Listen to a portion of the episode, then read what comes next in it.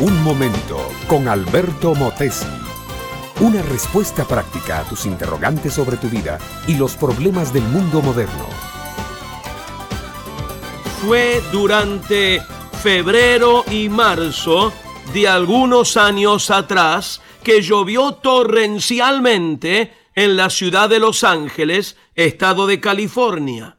Desde hacían 100 años no se recordaban lluvias tan abundantes. Tormenta tras tormenta que venían del Pacífico derramaban millones y millones de toneladas de agua sobre la ciudad estupefacta. Los ríos crecieron hasta desbordar los desagües fueron insuficientes para contener el agua que caía sin cesar. Vientos huracanados derribaban postes y árboles, y los cerros de tierra blanda comenzaron a desmoronarse.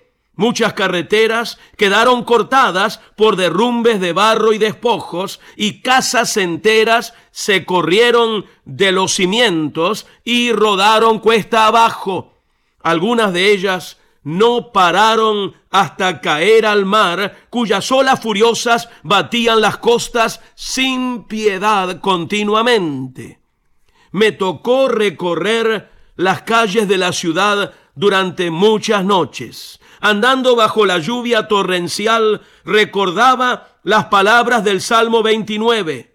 Voz de Dios sobre las aguas, truena el Dios de gloria Jehová sobre las muchas aguas, voz de Jehová con potencia, voz del Señor con gloria, voz de Jehová que quebranta los cedros, voz del Señor que desgaja las encinas y desnuda los bosques. Cuando las fuerzas de la naturaleza se desatan contra los seres humanos, brota en nuestro pecho un temor reverente.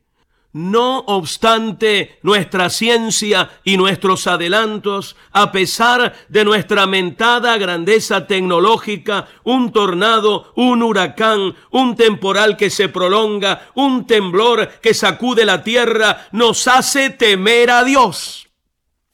Es entonces que vemos cuán pequeños que somos y cuán frágil es la existencia del hombre sobre la tierra.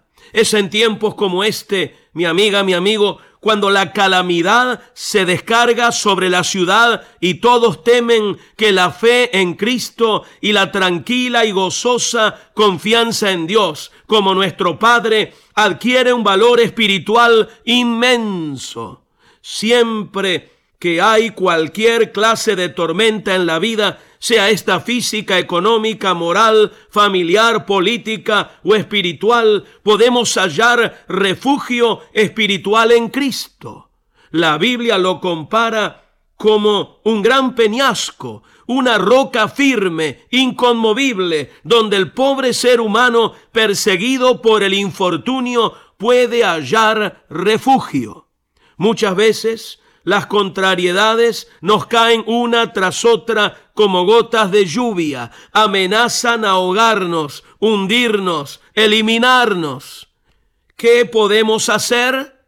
Clamar a Cristo, reconocer nuestra necesidad, nuestra debilidad, nuestra impotencia y clamar por ayuda. El Salmo termina con estas palabras. El Señor preside en el diluvio y se sienta Jehová como rey para siempre. Cristo es el Señor y Rey que calma la tormenta, que salva a los atribulados, que ofrece refugio y protección. Solo hay que entregarle a Él el gobierno de nuestra vida. Él, te lo aseguro, se encargará de todo lo demás.